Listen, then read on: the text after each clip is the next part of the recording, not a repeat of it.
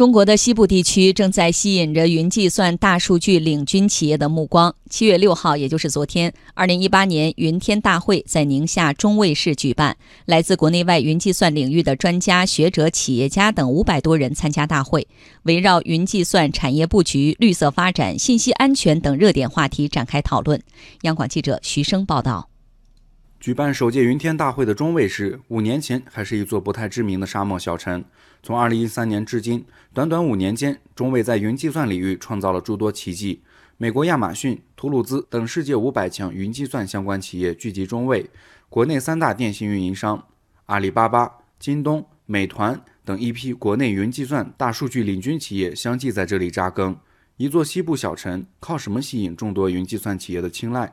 北大微电子专业出身的中卫市市长万新恒给出了他的答案。因为大家知道，数据中心是高耗电的，百分之五十以上的成本就是电。那么我们很多一些气风、气光的一些电呢，我们可以用在数据中心。我们的网络的条件呢，就西部原来是缺失的，条件是非常差的。但是我们可以发挥后发的优势。我们今天的网络和带宽的条件，在全国是一流的。虽然我们不靠边。不靠海，但是我们也能够走到信息产业舞台的中央。能耗是制约云计算产业发展的关键因素。利用优厚的自然条件，中卫率先在国内采用全自然风冷技术等先进技术和理念，建设云计算服务器基地，将企业运行成本降到更低水平。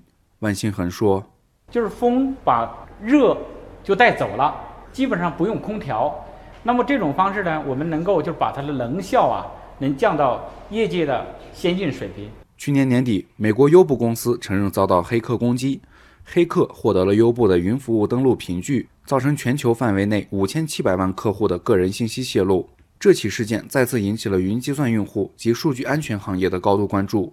中国信息安全评测中心系统评估处副处长任旺提出了三个层面的建议：首先要重视云风险的发现上。我们这朵云里边，到底上面有哪些安全问题，必须得清清楚楚的。第二呢，就是完善整个云的防护体系和防护产品。就我知道了我哪些风险之后，我得能防得住。但目前来看，还远远不够。第三个，推动云安全防护产业的发展。